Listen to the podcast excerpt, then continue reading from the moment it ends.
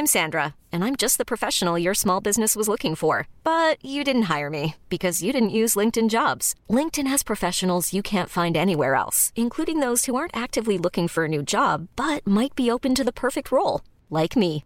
In a given month, over 70% of LinkedIn users don't visit other leading job sites. So if you're not looking on LinkedIn, you'll miss out on great candidates like Sandra. Start hiring professionals like a professional. Post your free job on linkedin.com/achieve slash achieve today. Even on a budget, quality is non-negotiable. That's why Quince is the place to score high-end essentials at 50 to 80% less than similar brands. Get your hands on buttery soft cashmere sweaters from just 60 bucks, Italian leather jackets, and so much more. And the best part about Quince, they exclusively partner with factories committed to safe, ethical, and responsible manufacturing. Elevate your style without the elevated price tag with Quince. Go to quince.com slash upgrade for free shipping and 365-day returns.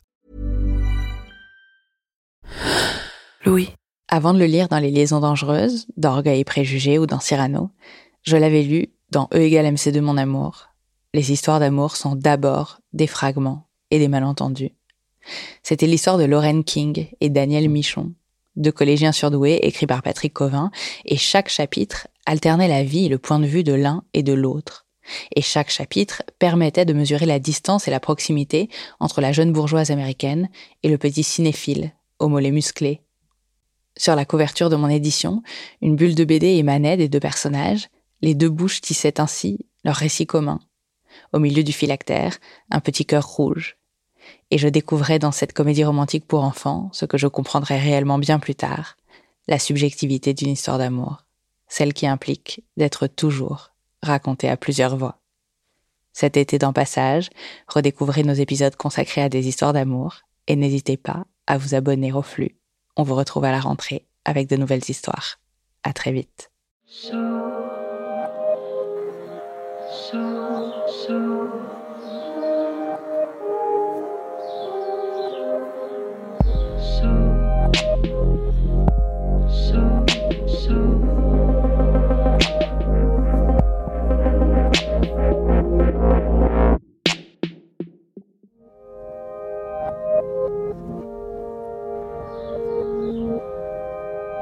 Ce que vous êtes aujourd'hui, combien de temps avez-vous passé à le rêver? Sauriez-vous dire si ça correspond à ce que vous espériez devenir quand vous aviez 15 ans, quand vous en aviez 20 Et comment faire pour ne pas s'enfermer dans ce qu'on a cru vouloir, ou même dans ce qu'on a voulu, quand ce vœu a changé, et qu'il ne correspond pas à votre moi d'aujourd'hui? Est-ce qu'elle n'est pas là la force de la liberté, non seulement se défaire de ce que les autres voient en nous, veulent pour nous, mais de se défaire aussi de ce que l'on a cru être et qui ne correspond plus à notre bonheur présent.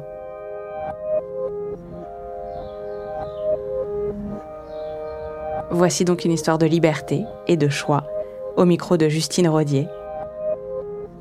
Je suis Charlotte Pudlewski. Je suis Maureen Wilson. Bienvenue dans Passage.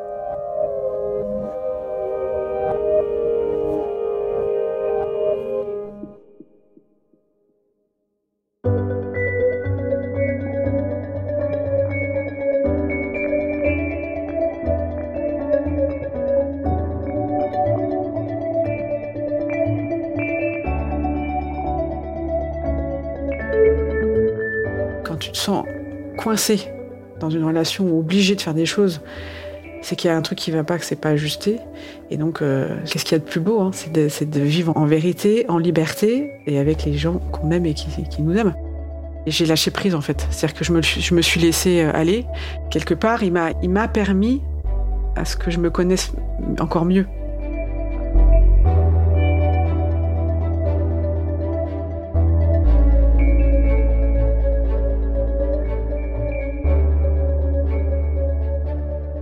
Depuis que je suis enfant, euh, j'ai une vie qui est assez marquée par la, foi catholique. Le dimanche, euh, on, va à la messe avec euh, mes parents. Je fais du scoutisme, je suis enfant de cœur, je fais du catéchisme. voilà, donc je grandis dans une dans une éducation, on va dire religieuse chrétienne. Je suis née dans une famille pratiquante et croyante.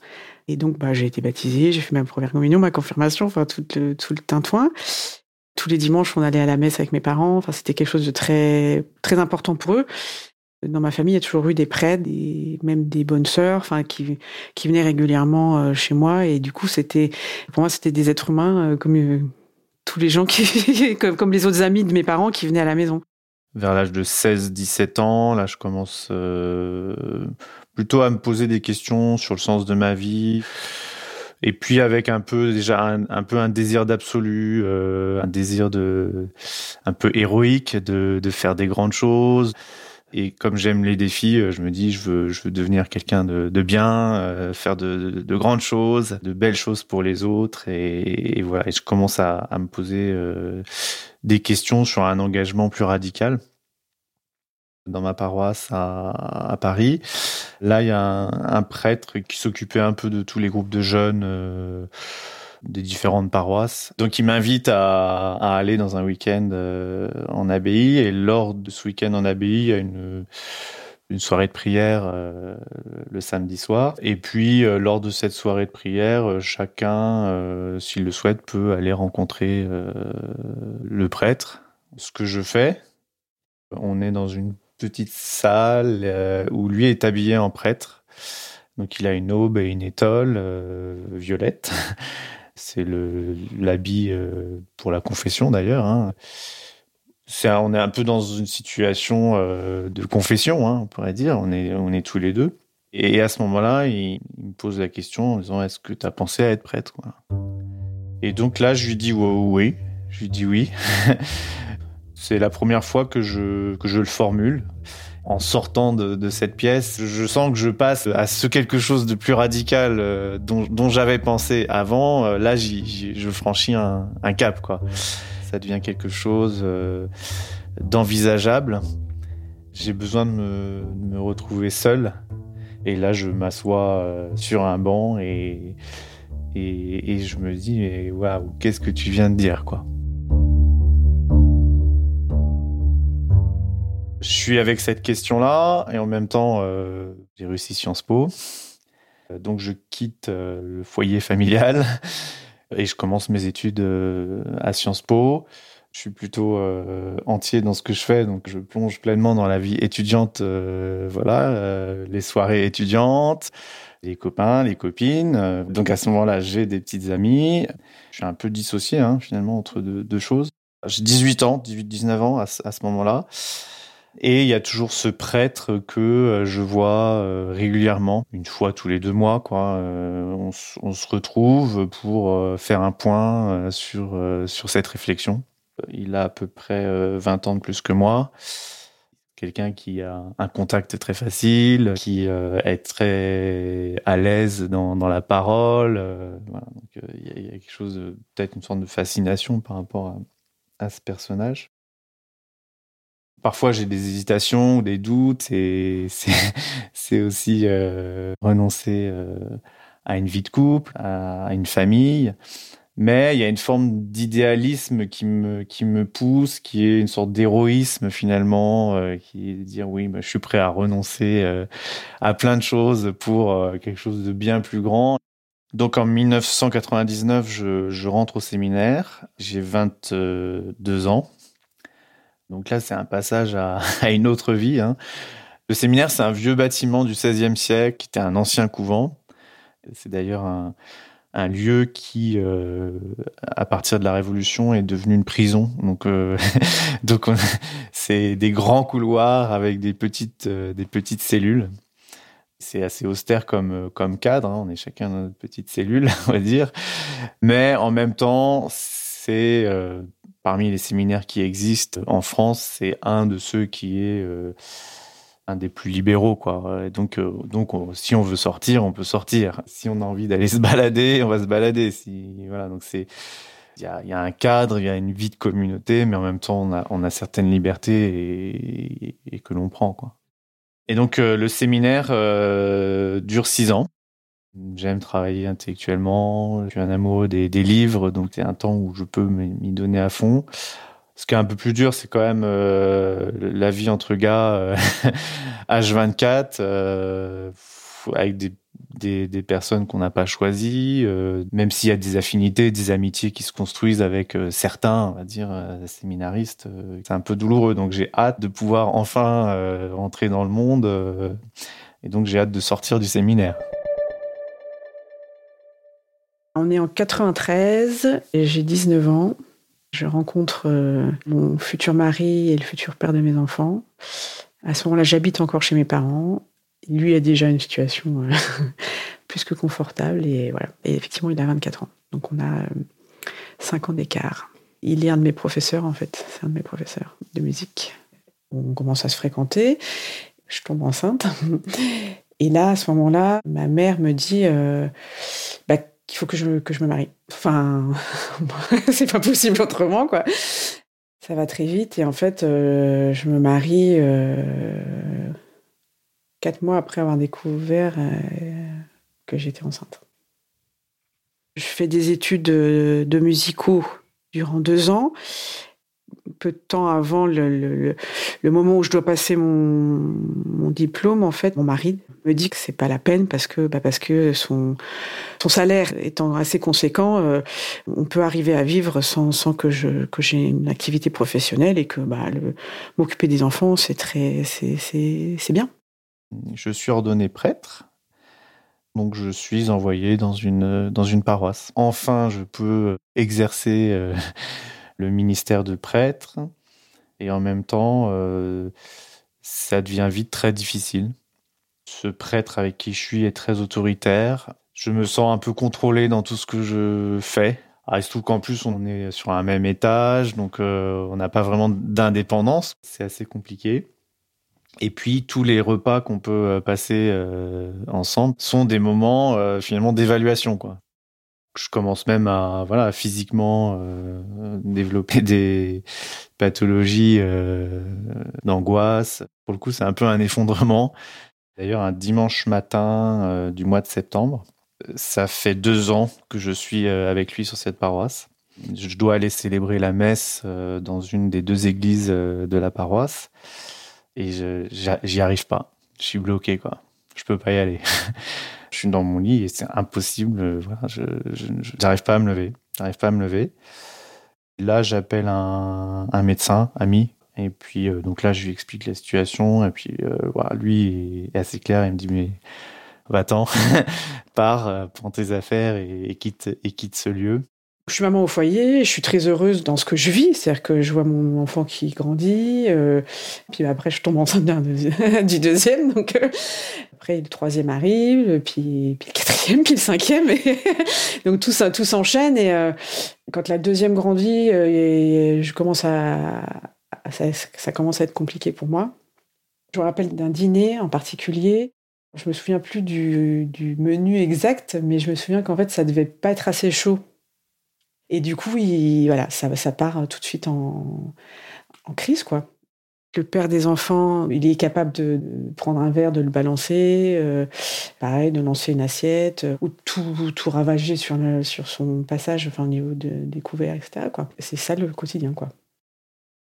Ma fille est née pour ses études, elle part.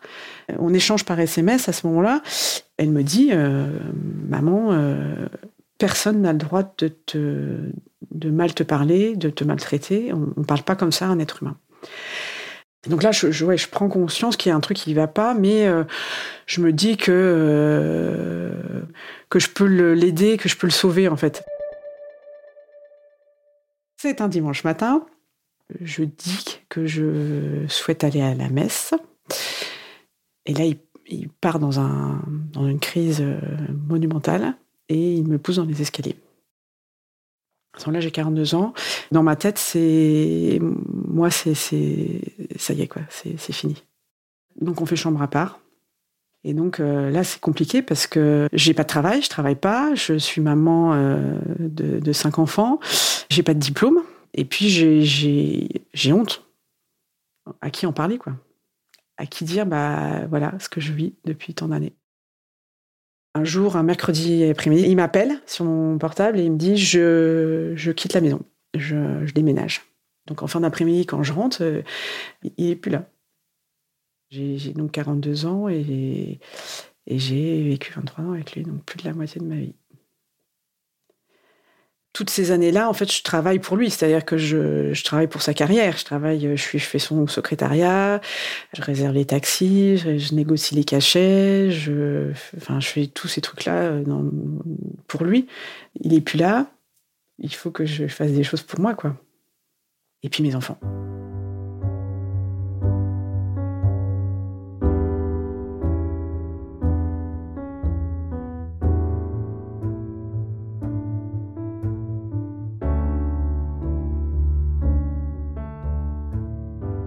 En 2015. J'arrive dans cette paroisse euh, de banlieue parisienne un peu avant, avant, mes 40 ans, ce qui veut dire que ça fait 15 ans que je suis prêtre et que je suis passé euh, un peu de paroisse en paroisse. Il y a un prêtre euh, quand j'arrive qui est un peu un ancien, donc qui est pour le coup qui, qui, change beaucoup par rapport à une figure d'autorité parce que c'est quelqu'un de très très fraternel, très bienveillant. Je me dis que ça va, que je vais enfin respirer. Et en même temps, euh, je retrouve aussi euh, certaines logiques de, de, contrôle, de surveillance. Mes allées et venues sont contrôlées. Euh, par exemple, c'est ce paroissien qui dit ah tiens, j'ai vu que ta voiture était pas était pas dans le parking.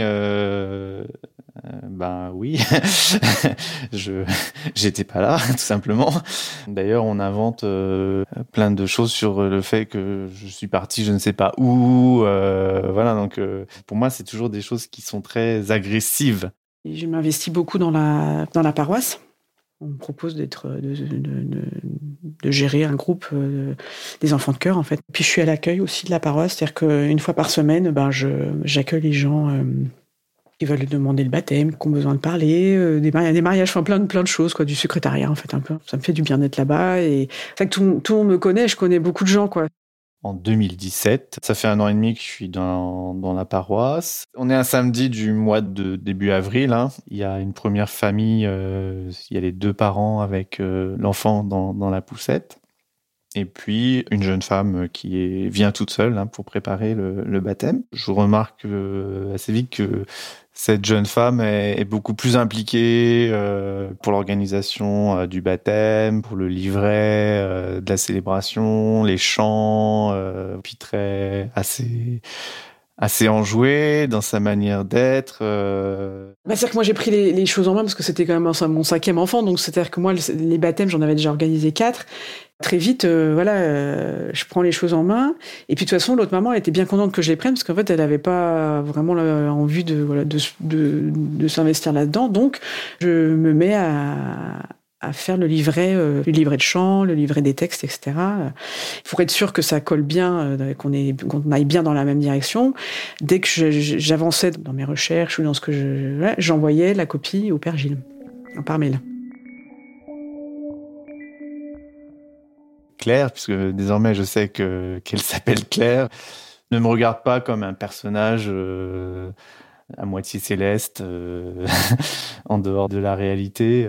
Je sens bien que dans notre échange, euh, ben, les choses sont simples moi, j'aime bien euh, faire mon footing, hein, donc euh, il arrive régulièrement, plusieurs fois par semaine, que je sors en tenue de sport euh, pour aller faire mon footing. Et quand je croise des paroissiens, euh, j'ai l'impression de, sortir d'une autre planète, quoi, d'être un peu l'extraterrestre qui, qui, est arrivé là sur Terre. Je suis en short, en t-shirt, en basket, et donc euh, euh, les gens sont, enfin, l'impression qu'ils ont une apparition parce que d'habitude ils me voient euh, en aube, euh, en étole dans l'église, quoi.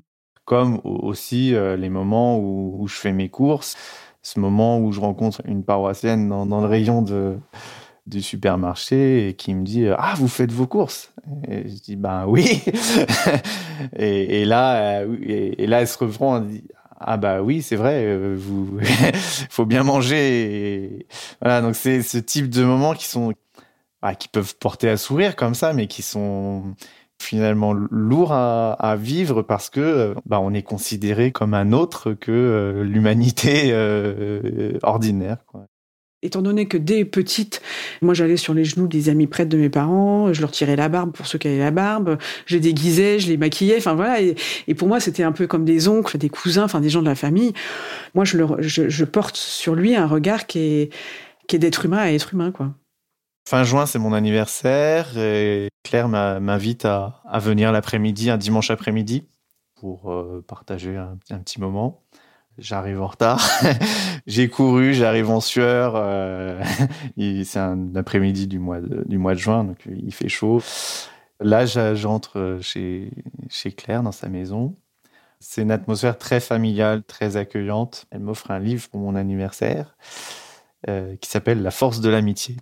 Je découvre un, quelqu'un avec lequel on a beaucoup de valeurs communes. Puis après, très vite, il doit partir. Et à partir de ce moment-là, on s'écrit un SM, enfin, des SMS tous les jours.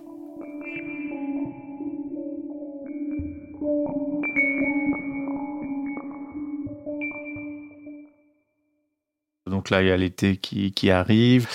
Euh, d'ailleurs, elle me demande de, relever son courrier, euh, d'arroser son jardin. Et puis, euh, bon, bah moi, je, pars en vacances aussi, et on, voilà, on échange beaucoup, on s'entend très bien. Un jour, j'arrive à la paroisse euh, en pleurs. Je suis avec mes lunettes noires parce que je veux pas que les gens en marquent trop. Euh, voilà. Euh, avec le père des enfants, même si je, prends du recul, malgré tout, c'est très tendu, très compliqué. Et, donc tout de suite, bah, Gilles me dit viens, on va, on va, parler. Et donc il prend le temps, il est là et je découvre que bah oui, on peut s'adresser à des, à des gens sans, sans leur crier dessus quoi c'est aussi un moment où elle perçoit aussi euh, ce que je vis moi en tant que prêtre, parce que je lui parle aussi de mon quotidien. Euh, ça, ça, choque Claire. Hein. Elle voit un peu l'envers du, décor, et donc on se soutient mutuellement dans euh, cette volonté qu'on a l'un et l'autre de sortir de, de formes d'emprise oppressantes, quoi. On se rapproche de, de plus en plus. On a décidé tous les deux de de transformer le, bureau d'accueil. Donc on achète du mobilier, des sièges, un peu de couleur, euh, voilà, on met un peu de gaieté dans cette paroisse euh, très enfermée sur elle-même. On commence notre petite révolution, on va dire, dans, la, paroisse, et, là on, est tout de suite sur la même longueur d'onde. Quand on commence à entreprendre un peu euh, tous les deux ces changements, la secrétaire, d'autres paroissiens commencent à à nous regarder un peu de travers, quoi, parce que un, on les bouscule, hein, ça c'est sûr, puis euh, du coup, il commence à, suspecter notre notre complicité. Quelque part, ces critiques que l'on reçoit, on les on les reçoit plus comme un encouragement à, continuer. Plus le temps passe, plus on, est euh, on est complice. Euh, il y a deux personnes qui viennent me parler pour me dire, enfin qui prend un air grave comme ça. tu sais, on te voit proche du père, euh, du père Gilles et euh, on vous voit un peu complice, euh, on vous voit rire ensemble et tout de suite j'ai coupé court parce que pour moi c'était tellement hallucinant qu'elle puisse me dire un truc pareil que je j'ai mis quel est le problème quoi? Je suis amie avec avec avec Gilles et point barre quoi. Il y a un moment où Claire anime les chants d'une célébration avec des enfants. On est au mois de septembre-octobre, quelque chose comme ça. Et il se trouve que ce jour-là, il y a euh, ce prêtre euh, qui m'a accompagné là depuis longtemps, qui qui est là. Et euh, là, il me fait une remarque sur sur Claire en disant mais voilà pour qui elle se prend puis elle avait une drôle de tenue donc il me il me décrit un portrait très négatif hein, de de Claire ce qui me fait mal c'est euh, que soit mise en question la sincérité et l'authenticité de l'amitié que nous vivons avec avec Claire.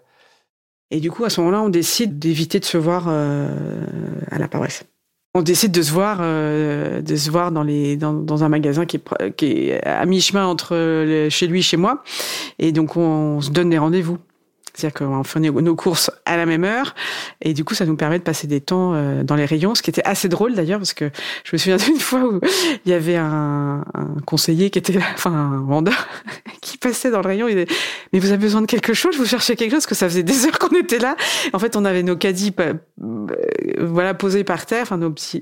et puis on parlait, on parlait, on parlait en fait et on voyait pas le temps passer.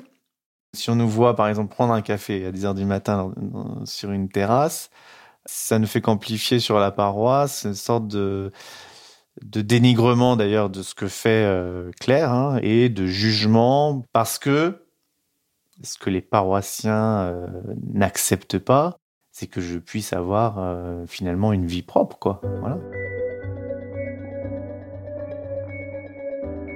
On passe à une vitesse supérieure malgré tout. J'ai envie de passer de plus en plus de temps avec lui. J'ai envie de bah, d'encore mieux le connaître. Je me prends parfois à rêver qu'il me prenne dans ses bras, enfin des choses comme ça. Je suis pas du tout non non plus dans le truc où il me faut me dire il me faut que je que je trouve quelqu'un quoi. Je suis pas du tout dans cette dynamique-là. Je prends du temps pour moi, je, prends du temps pour me connaître euh, mieux. Je prends du temps aussi parce que j'en ai besoin pour prendre du recul par rapport à ce que j'ai vécu euh, avec le père de mes enfants. Je sens que mes sentiments sont forts pour elle et, que euh, de plus en plus, j'aime tout ce qu'elle est, quoi.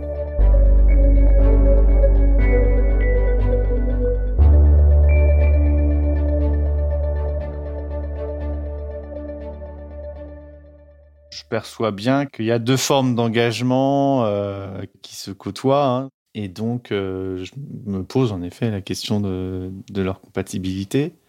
Ah, d'autant plus que euh, j'ai intégré cette règle du, célibat hein, des prêtres je l'ai presque justifié personnellement, justifié intellectuellement. Hein, euh, me viennent en, mémoire euh, tous ces cours du séminaire où, euh, où, on nous parle de la juste distance avec les femmes dans l'exercice de notre ministère de prêtre. Où il y a même eu des, des sessions, hein, des sessions au séminaire sur sur cette question-là où on te dit euh, de ne pas trop être proche, de maintenir la distance. Le prêtre étant plutôt en relation euh, au quotidien avec des femmes, puisque la, la, grande majorité des personnes euh, bénévoles engagées dans la vie de, de l'Église euh, sont des femmes, hein, même si elles n'ont pas accès au ministère.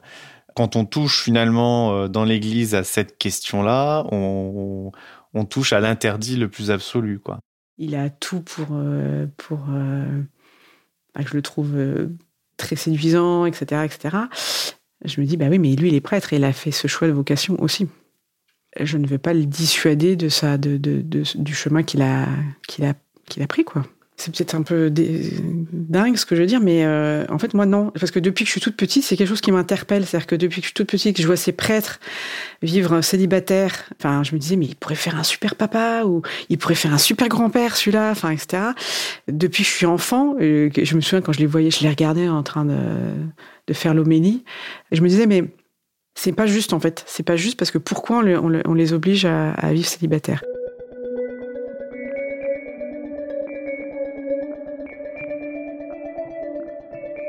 C'est un soir, euh, je suis dans mon lit, je, suis en train de lire, et donc là on commence à échanger et euh, on évoque la possibilité d'une relation euh, un peu plus intime. Et il, évoque la, possibilité d'une, bah, du coup, d'une relation platonique. C'est-à-dire qu'on peut s'aimer, mais sans passer, en tout cas en acte, euh, enfin corporellement parlant, quoi, enfin qui n'y aura pas de voilà. Donc un après-midi, j'invite Claire euh, chez moi, ce qui est assez rare parce qu'on essayait euh, de fait de ne pas se rencontrer au presbytère, qui forcément est un lieu surveillé. Il fait beau, un beau soleil, il y a une belle luminosité. Nous prenons le thé, nous discutons euh, comme d'habitude, hein, de tout et de rien. Il est habillé euh, euh, en col romain, tout en noir, enfin voilà. Et moi, je suis habillée avec un chemisier que je sais qu'il est, qu'il, bien. Quoi. Et je reste une heure ou deux chez lui. Et au moment où on, doit, on doit se dire au revoir, je suis contre lui. Et bon, comme il est beaucoup plus grand que moi, et je me mets sur la pointe des pieds, je l'embrasse.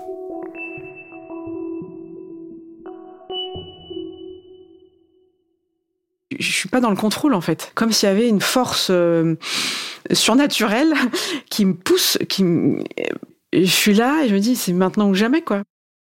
Juste après, je me sens très très mal et je me dis que je suis que je suis trop nulle parce que je gâche tout quoi. Il me raccompagne, puis il me dit bon bah à bientôt, à très vite, ou je sais plus comment ce qu'il dit, ou à bientôt.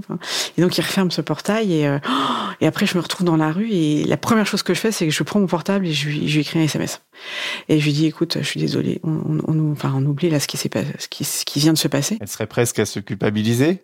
Mais on est deux, hein. c'est-à-dire que si si c'est moi j'ai accepté ce baiser quoi, voilà et, et donc euh, je lui réponds euh, il n'y a pas de culpabilité à avoir, tu, c'est ce qui devait se faire. Je suis soulagée, malgré tout, de la réaction qu'il a. Mais il y a quand même euh, quelque chose qui me fait que voilà, je, j'ai peur d'avoir eu un geste qui, entache la relation qu'on avait. Quoi. Bien sûr, je ressens quelque chose de très fort. Et je me dis, euh, bah, en moi, je dis oui, c'est ça. quoi. C'est libérateur parce que euh, parce que euh, ben il y a un geste qui exprime finalement euh, ce que l'on n'osait pas exprimer par des mots parce qu'il y avait tout un environnement qui nous l'interdisait. Là, elle brise l'interdit. Intérieurement, j'ai envie de lui dire merci quoi, d'avoir euh, fait ce pas-là. Pour moi, c'est le plus beau jour de ma vie, oui.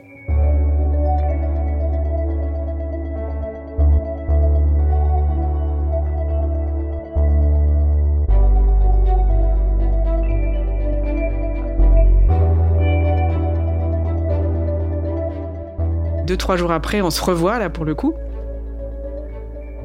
Et là, il me prend dans ses bras, quoi. Et euh, pour moi, c'est ce moment-là qui acte vraiment le, registre dans lequel on se retrouve. Là, on n'est plus dans l'amitié, quoi. On est vraiment dans, dans une relation euh, amoureuse. Après, quoi, quoi en faire? Quoi, quoi faire?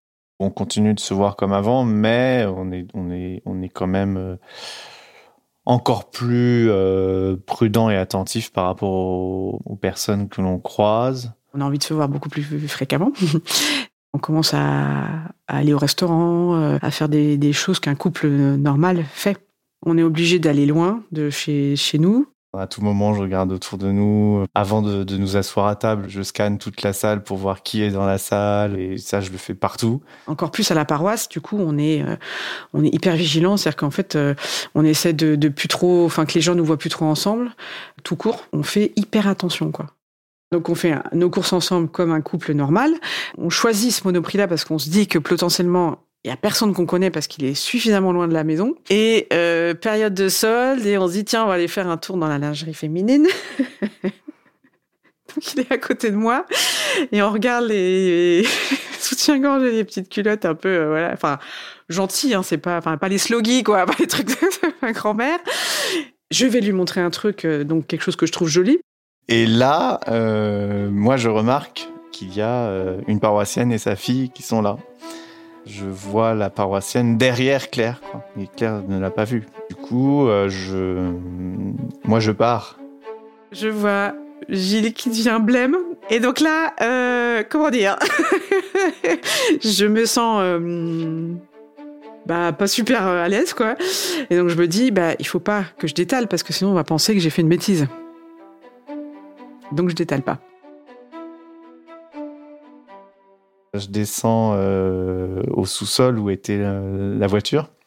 Et, même, je me rappelle que même euh, j'étais un petit peu perturbé. Et du coup, je prends, je prends la voiture et, je recule et j'ai percuté même le caddie d'un d'un autre client du supermarché. Et il se trouve qu'en plus, euh, comme c'est en sous-sol, il n'y a plus de réseau. C'est très embarrassant parce que je ne sais pas si je dois retourner dans le supermarché ou l'attendre, mais l'attendre où, voilà. Et j'essaye de me dépatouiller, puis je fais semblant de regarder ma montre. Bon bah là, faut que j'y aille, hein, parce que machin. Et voilà. Et là, je pars et, oh, et je suis. Euh, je me dis, mais est-ce qu'elle a entendu? Est-ce qu'elle a, est-ce qu'elle l'a vu? Potentiellement, elle peut en parler euh, à quelqu'un. Bon, ce qui nous fait bien rire finalement à la fin, euh, et en même temps, voilà, c'est c'est c'est une de ces scènes l'on s'attend à, à connaître finalement dans dans les mois qui qui, qui viennent. Quoi. Il y a un côté super euh, euh, marrant, mais euh, pesant, ultra pesant dans le quotidien. On essaye de trouver des moyens de vivre notre, notre amour totalement librement, donc on, on décide de partir en, en Corrèze. C'est un week-end où il neige d'ailleurs. on arrive sous la neige en, en Corrèze. Il y, a, il y, a, même une panne d'électricité tellement il y a, il y a de neige. Et donc on est seul au monde dans une une maison perdue au fin fond de la Corrèze, au milieu des bois. Et là là c'est le bonheur absolu.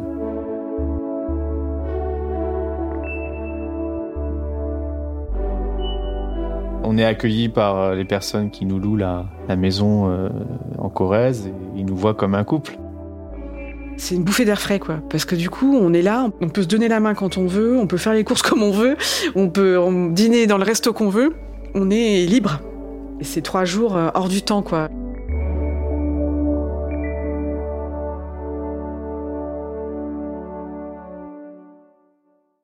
Puis euh, bah après, euh, le quotidien reprend le dessus. je rentre à la paroisse. Et là, je vois bien qu'on me demande de plus en plus d'être présent. Euh, je suis de plus en plus sollicité, euh, et donc ça, ça devient compliqué. Et puis j'ai l'impression aussi que, comment dire, les paroissiens sentent quelque chose, et c'est comme si on essayait de me retenir.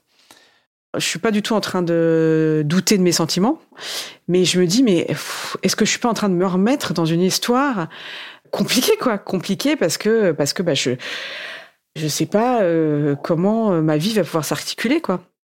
Comment on va pouvoir continuer à vivre? Moi, je me souviens d'une de, d'une fois où je suis chez lui et euh, je peux pas sortir de son appartement alors que ma fille sort de l'école. Il faut que j'aille la chercher et que je suis coincée parce qu'il y a la nana qui fait les ménages qui est juste devant la porte, quoi, qui est en train de passer la serpillière. Et donc ça, à long terme, c'est c'est juste pas possible. On peut le vivre euh, des semaines, des mois, mais des années, c'est hors de question ça fait plusieurs mois là qu'on est donc on est ensemble hein, et moi j'ai j'ai peur que les choses se savent euh, ouvertement.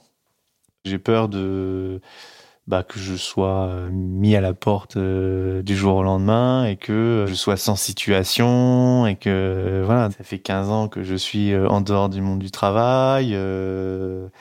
Mon CV s'est arrêté, euh, bon, à un bon diplôme, mais euh, mais ça suffit pas. Il faut aussi l'expérience. J'ai peur du regard euh, du regard des autres, mais en même temps, le fait de pas en parler accentue l'isolement dans lequel je me trouve. Et donc, bah forcément, moi, ça résonne en moi par rapport à, ce que j'ai vécu avec le père de mes enfants. C'est-à-dire qu'un isolement d'une autre manière, mais un isolement quand même.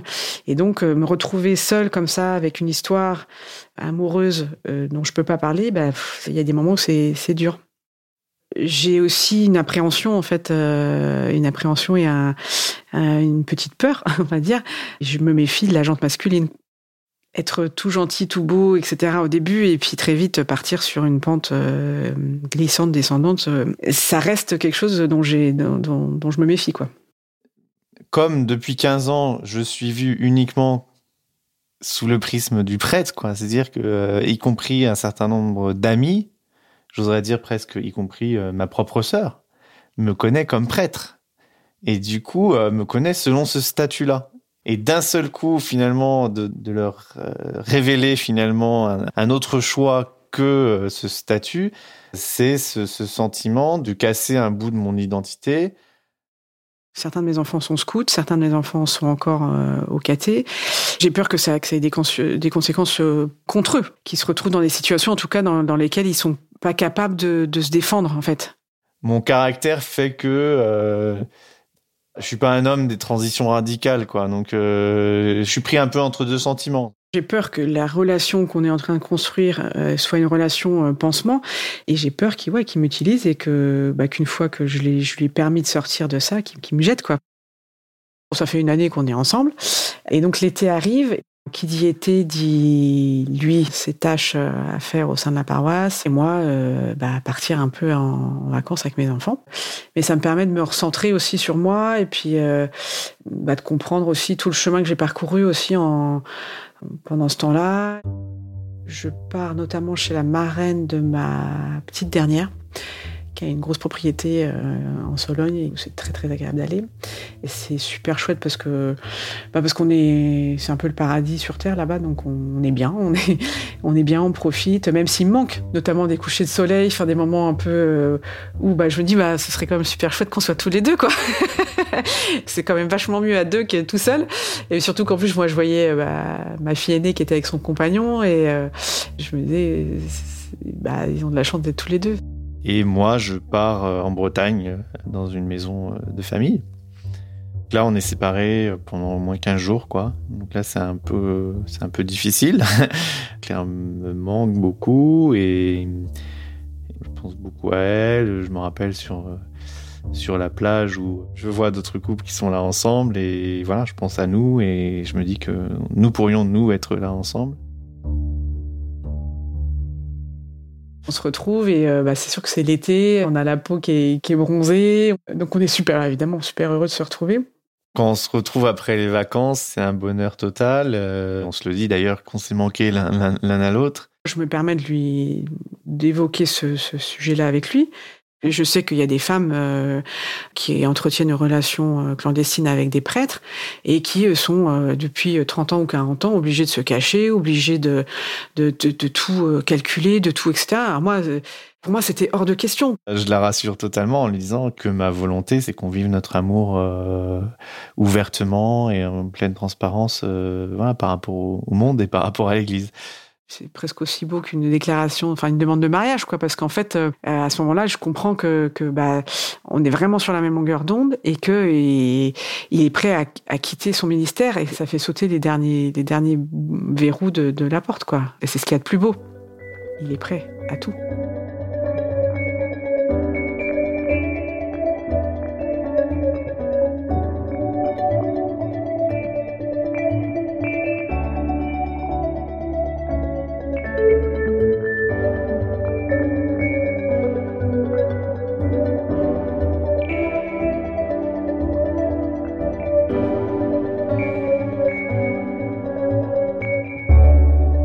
Claire, elle est présente dans tout ce que je vis et dans tout ce que je fais. Ça me, ça me donne, j'aurais dire, des ailes.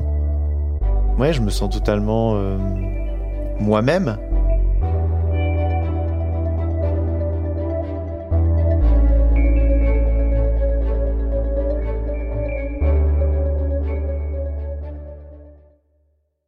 Tout ce qu'on vit ensemble vient, ne vient que faciliter ce que je vivais péniblement et durement avant dans, dans ma paroisse quand je me sentais un peu euh, contraint euh, et enfermé euh, par ce qu'on attendait de moi. Beaucoup de choses prennent, prennent leur sens. Je comprends que j'ai fait des choix euh, très jeunes, radicaux. Et je me suis construit finalement un personnage. Je suis rentré dans un personnage et été jusqu'au bout de ce bon personnage. Et en fait, là, je me retrouve pleinement pour moi, à 40 ans, je me permettais enfin de, de, de devenir pleinement libre et libre d'aimer. D'un seul coup, j'ai quelqu'un qui me pousse à faire des choses à l'extérieur et qui me pousse à faire des choses tout court, en fait. Pour les enfants, effectivement, je voulais pas euh, les traumatiser entre guillemets en, leur imposant euh, la présence d'un homme, sachant qu'en plus ils le connaissaient euh, par ailleurs. On a fait ça vraiment à dose homéopathique. Donc, dans un premier temps, il venait déjeuner. Euh, après, il est venu de plus en plus souvent déjeuner. Puis après, il est resté dîner. C'était 2020, donc on est partis en vacances euh, tous ensemble, comme une famille normale, quoi. On a pris des tentes, on s'arrête dans dans les campings. Euh, on vit une, super belle vie de famille, comme moi personnellement, je l'ai jamais vécu, quoi. Aujourd'hui, un grand nombre de nos amis sont au courant enfin, sauf un certain nombre de personnes euh, qui, je pense, par leur conviction religieuse, euh, n'arriveront pas à, comprendre ce choix de ma part. Par contre, nos amis, nos familles sont au courant et c'est vraiment libérant. Les gens de la paroisse m'ont évincé d'un tas de choses d'un groupe WhatsApp qui permettait d'avoir des liens euh, entre les gens. On m'a retiré euh, bah, justement de la responsabilité des, enfants de cœur. Euh, on m'a retiré, euh, je faisais l'accueil à la paroisse. Euh, j'ai tout découvert comme ça, toute seule, quoi. Et ça me fait d'autant plus mal que c'est dans une paroisse. Ça fait un, an et demi avec Claire que j'ai emménagé chez Claire, même si actuellement je suis censé vivre dans une paroisse. Mais j'ai dit à mon supérieur hiérarchique, à l'évêque, que je ne souhaitais pas continuer à vivre en paroisse sans, pour autant euh, en donner toutes les raisons. Dans deux mois, il sera officiel hein, que je quitte mon ministère. Pour l'instant, je prépare ma reconversion professionnelle, donc il y a tout un temps de préparation euh, pour euh, avant de partir parce que bah, on n'est pas forcément attendu sur le marché du travail, donc il faut, on n'a aucun statut, donc voilà, j'ai pas de droit au chômage, j'ai un statut particulier partout. Même le statut de la, sécurité sociale est un statut particulier, donc il faut se, il faut reconstituer, on va dire, une vie normale. Voilà, il y a trois ans, je vivais encore une vie assez solitaire.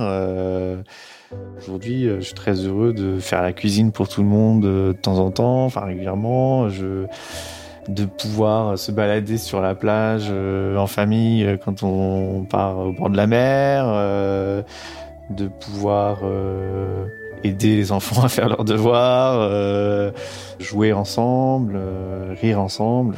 C'est des petites choses du quotidien. Et je pense de l'humanité la plus simple, qui m'était simplement euh, impossible, voire interdite. Là, j'aimerais avoir, euh, bah, pouvoir euh, donner des cours de piano. J'aimerais que ma situation, enfin que mon divorce soit prononcé et que je puisse me marier avec avec Gilles. voilà ce dont je rêve là actuellement. L'interdit que j'avais intégré, voilà, je, m'en étais fait une, discipline hein, très très forte. Aujourd'hui, je, vis très très librement. Une liberté, euh, voilà, qui est une sorte d'épanouissement de, moi-même euh, avec avec ceux avec qui je vis et avec ceux que j'aime. Je pense que je n'ai jamais eu autant euh, de ma vie le, sentiment d'être euh, libre. Après tout ça, c'est évident que ma vie, euh, je ma vie, je l'ai choisie en fait.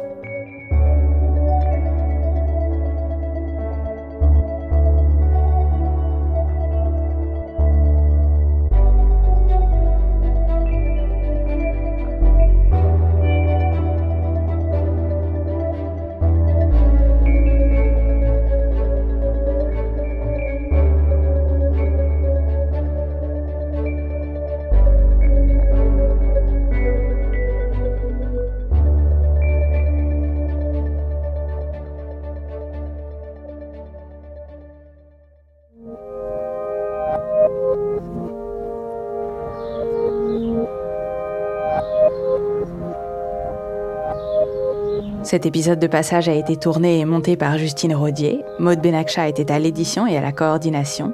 La musique était de David Stank et la réalisation de Lucie Lossel.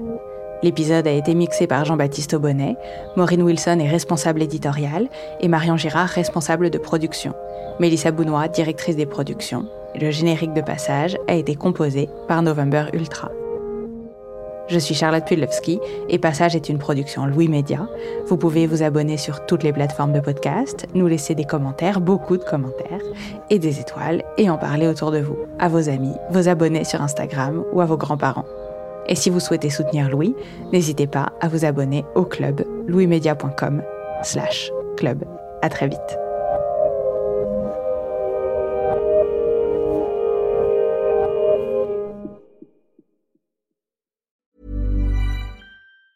Planning for your next trip?